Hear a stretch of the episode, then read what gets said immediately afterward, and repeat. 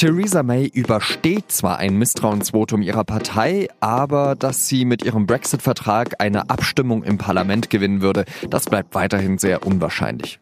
Ob sie beim EU-Gipfel in Brüssel neue Zugeständnisse bekommt, das bespreche ich mit der London-Korrespondentin Katrin Karlweit. Heute ist Donnerstag, der 13. Dezember. Ich heiße Jean-Marie Magro und das ist der SZ-Nachrichten-Podcast auf den Punkt.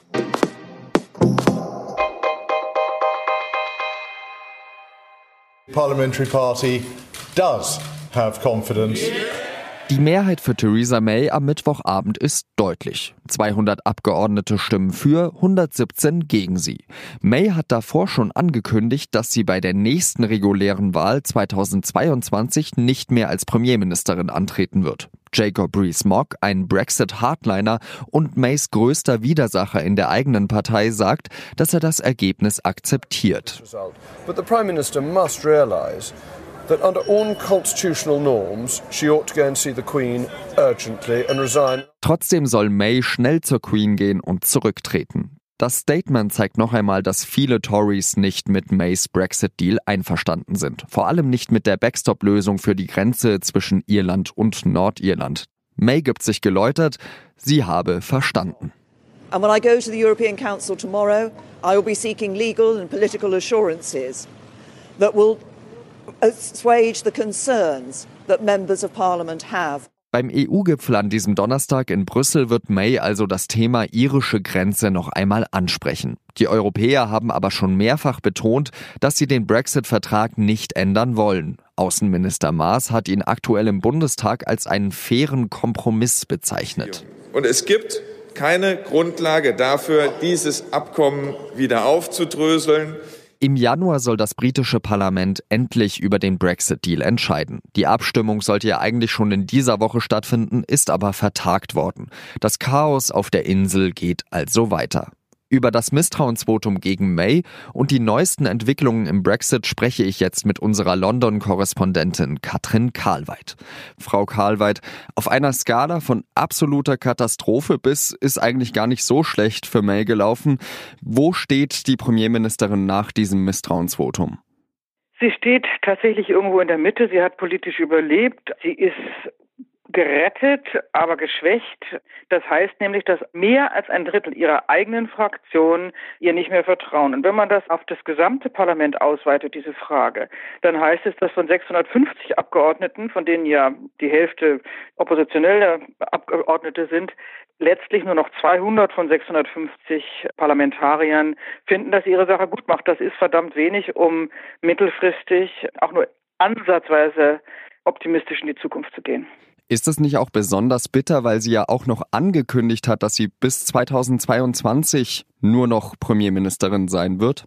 Das ist besonders bitter, weil das offenbar ihr Lebenstraum war. Heute ist in mehreren Zeitungen ein wunderbarer Text zu lesen von einem Autor, der sie schon lange kennt und der beschreibt, dass sie schon vor 20 Jahren, als sie noch einfache Abgeordnete war, offenbar davon träumte, Premierministerin zu werden. Das hat sie nun erreicht und sie wollte mutmaßlich ihren Traum, das zu bleiben und tatsächlich einmal Wahlen zu gewinnen, leben dürfen. Nun musste sie gestern diese Konzession machen, dass sie geht. Andererseits gibt es Zeitungsberichte, die nachvollziehen, was gestern vor der Abstimmung los gewesen ist, wo sie zwar gesagt hat, sie hört 22 auf, aber so richtig konkret soll das nicht gewesen sein. Dieses Misstrauensvotum hat ja eigentlich keines ihrer Probleme gelöst. Sie wird den Brexit, so wie sie ihn ausverhandelt hat, ja nicht durchs Parlament bekommen, oder?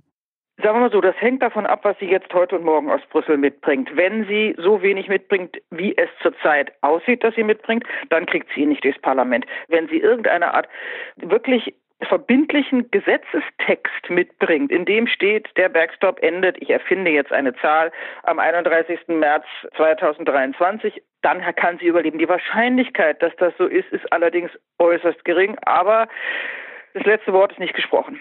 Wie stellen sich denn eigentlich die Brexiteers die nordirische Grenze vor? Also was ist denn die Alternative zu einem Backstop?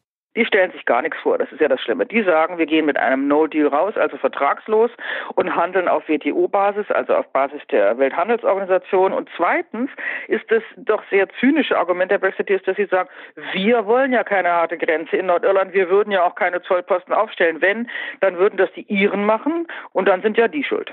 Welche Hoffnung kann sich denn May dann eigentlich auf dem EU-Gipfel in Brüssel machen? Der Punkt ist, dass die Europäer sozusagen zwischen Skylla und Charybdis sitzen. Auf der einen Seite wollen sie zeigen, dass sie geeint sind.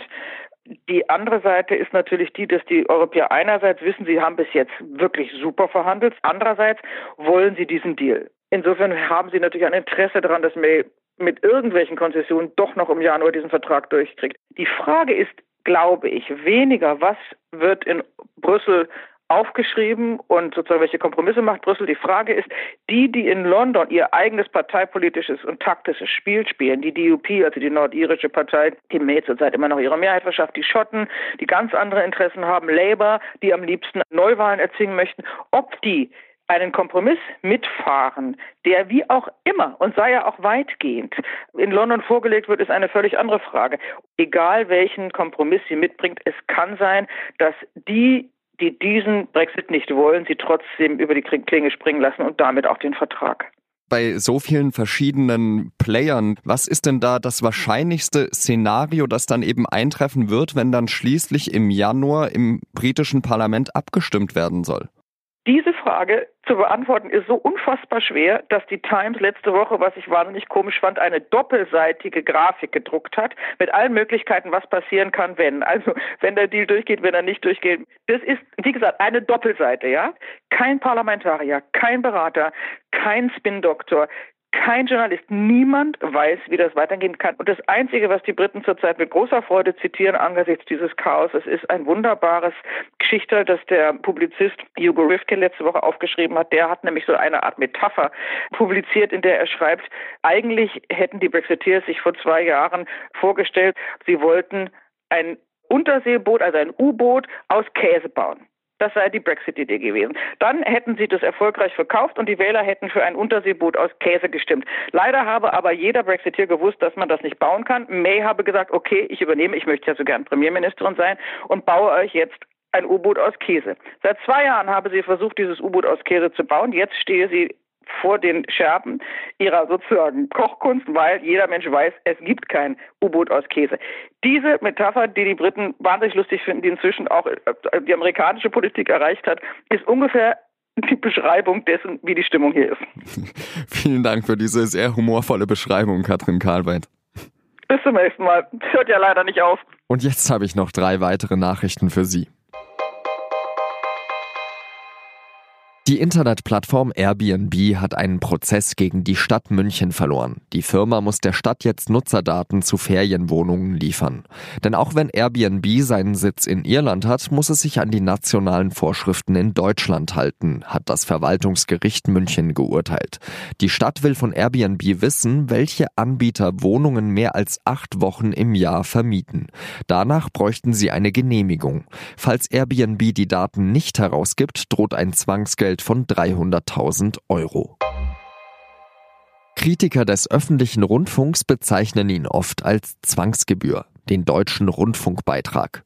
Der Europäische Gerichtshof hat jetzt geurteilt, dass der Beitrag rechtmäßig ist.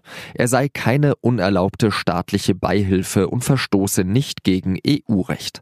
Der Rundfunkbeitrag wird pro Haushalt erhoben. Er beträgt derzeit 17,50 Euro pro Monat. ARD, ZDF und Deutschlandradio nehmen damit pro Jahr 8 Milliarden Euro ein.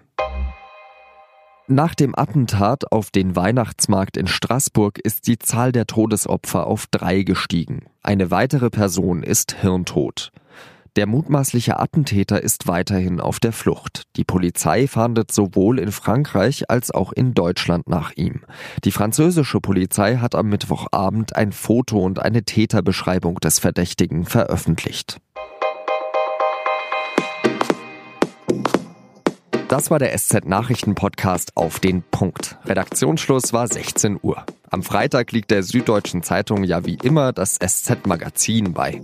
Und dieses Mal geht es um Philipp Lahm. Aufgewachsen ist er im schönen Münchner Stadtviertel Gern. Später dann wurde er Deutscher Meister, Pokal- und Champions League-Sieger und als Kapitän der deutschen Nationalmannschaft auch natürlich Weltmeister.